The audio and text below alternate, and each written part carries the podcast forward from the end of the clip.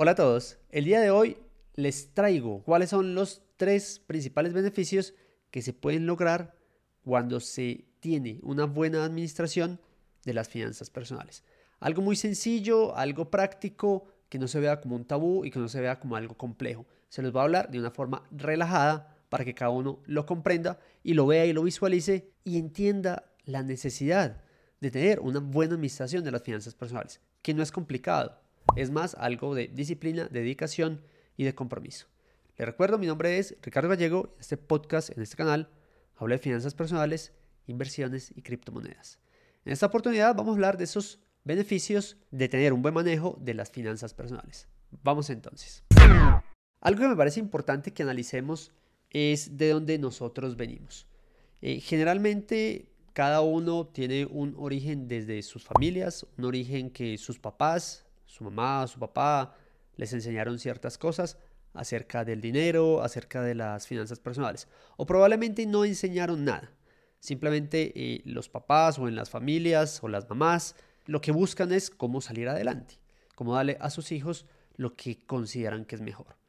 Y dentro de lo que consideran es mejor, entran a un sistema educativo. Y en ese sistema educativo no les conviene y no les interesa que las personas salgan bien educadas en la parte financiera.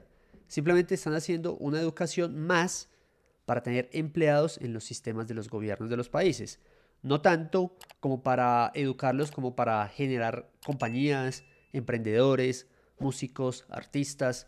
No, les interesa más es segmentarlos, agruparlos a todos como si todos fueran igual, como si una tortuga fuese igual que una paloma y fuese igual que un león. Los meten a todos en un mismo salón de clases y les exigen lo mismo.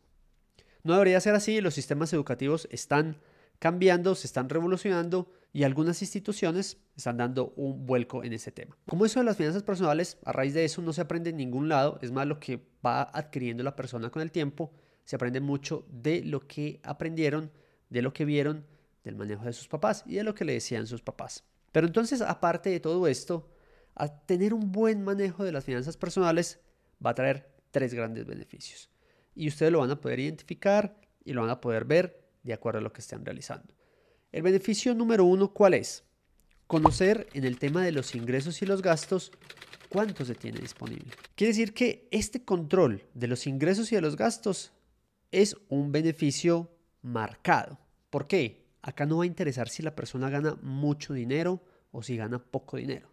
No, lo importante es que aprendan a administrar, sea lo poco o sea lo mucho, para identificar muy bien cuánto ingresa, cuánto sale, cuánto hay que se puede dejar para los gustos, para el ocio, cuánto se puede dejar para el ahorro, cuánto se puede dejar para la inversión y cuánto hay que dejar para los gastos fijos.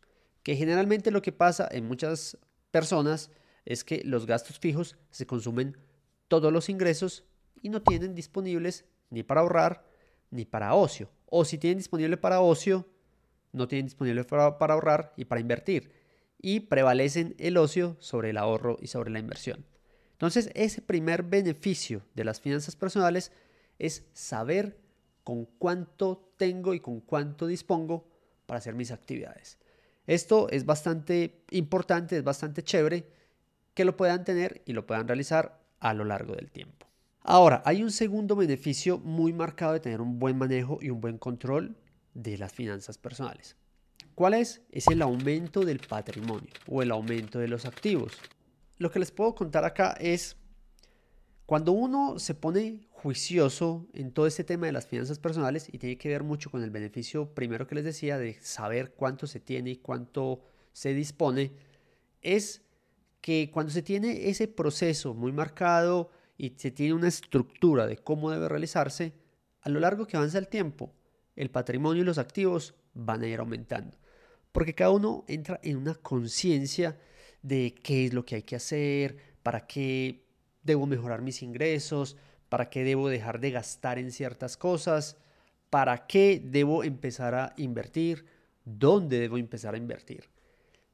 Al tener todo eso estructurado, va a traernos como resultado lógico un crecimiento del patrimonio o un crecimiento de los activos.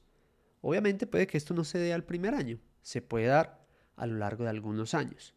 Y acá es donde también las personas deben tener presente que este camino de la libertad financiera, de administrar muy bien las finanzas personales, lo que busca no es que las personas se hagan ricas de un día para otro, que se vuelvan millonarias de un día para otro, no. Yo acá, precisamente en este podcast, en este canal, les insisto muchas veces que lo que se busca o lo que busco tratar de compartir y de enseñar a través de este micrófono, de estos videos, es que tengan una estructura para a largo plazo tener un beneficio casi que de una pensión que cada uno se la ha construido. Si dentro de lo otro llegan algunas oportunidades adicionales de otras inversiones que adelanten ese proceso, pues va a estar bien y no va a haber ningún problema. Pero eso sí, siempre pensar en el largo plazo. Entonces, tener esa estructura, tener ese manejo, hace que esas finanzas, esas inversiones, ayuden a crecer el patrimonio a lo largo del tiempo. Y el último y el más importante, y es el que yo les digo que para mí es el más importante y creería que pronto para ustedes también, igual puede uno tener su propio concepto, es esa tranquilidad financiera. ¿Y por qué se habla de tranquilidad financiera? Porque las personas en su mayoría trabajan o trabajamos en algún momento o lo hicimos en algún momento o en algunas actividades lo hacemos o lo hacen las personas porque tienen que conseguir un ingreso fijo para poder gastar su estilo de vida o para poder pagar su estilo de vida. Si no lo hacen, no van a poder vivir.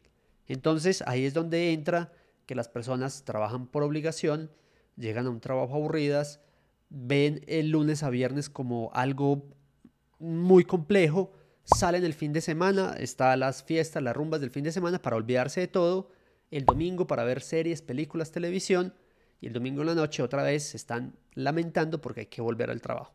Eso para los trabajos que son corrientes de lunes a viernes y tienen el fin de semana de descanso. Hay trabajos, hay personas que no lo pueden hacer. Entonces tienen que estar trabajando bajo un estrés que tienen que hacer las cosas. Cuando existe una tranquilidad financiera, cuando hay un trabajo ya realizado, una estructura financiera y hay unas finanzas más saneadas, cada persona va a poder casi que escoger a qué dedicarse, en momento, en qué tiempo y en qué hacerlo. Si a la persona le gusta pintar, se dedica a pintar. Y sin pensarlo, muchas veces salen de ahí negocios porque pinta cuadros y la gente dice, hey, me gustó este cuadro, se lo quiero comprar. Y empieza un negocio hasta de venta de cuadros. Y lo hace y le va tan bien porque a veces cuando las personas trabajan o hacen algo bajo su pasión, que ni siquiera lo ven como un trabajo, sino como un pasatiempo, un hobby, empiezan a recibir mayores ingresos. Este es el punto más importante para mí, la tranquilidad financiera, no trabajar con ese estrés de estar obligados a realizar las cosas.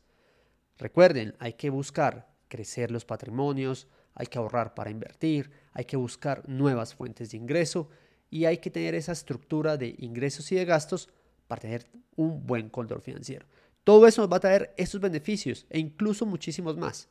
Pero a mi modo de ver, estos tres beneficios son bastante buenos y les ayudarán a cada uno de ustedes a estar muy tranquilos, muy relajados. Espero que esta charla de este momento les sirva y los motive para mejorar esa definición y esa estructura de lo que ustedes trabajan dentro de las finanzas personales. Nos vemos y nos charlamos en la próxima oportunidad. Chao, chao, chao.